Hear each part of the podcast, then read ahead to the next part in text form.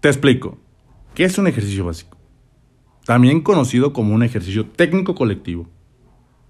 Son ejercicios que se realizan de forma colectiva y coordinada entre grupo de jugadores en espacio establecido, utilizando los fundamentos técnicos como el pase, la recepción, la conducción o el dribbling.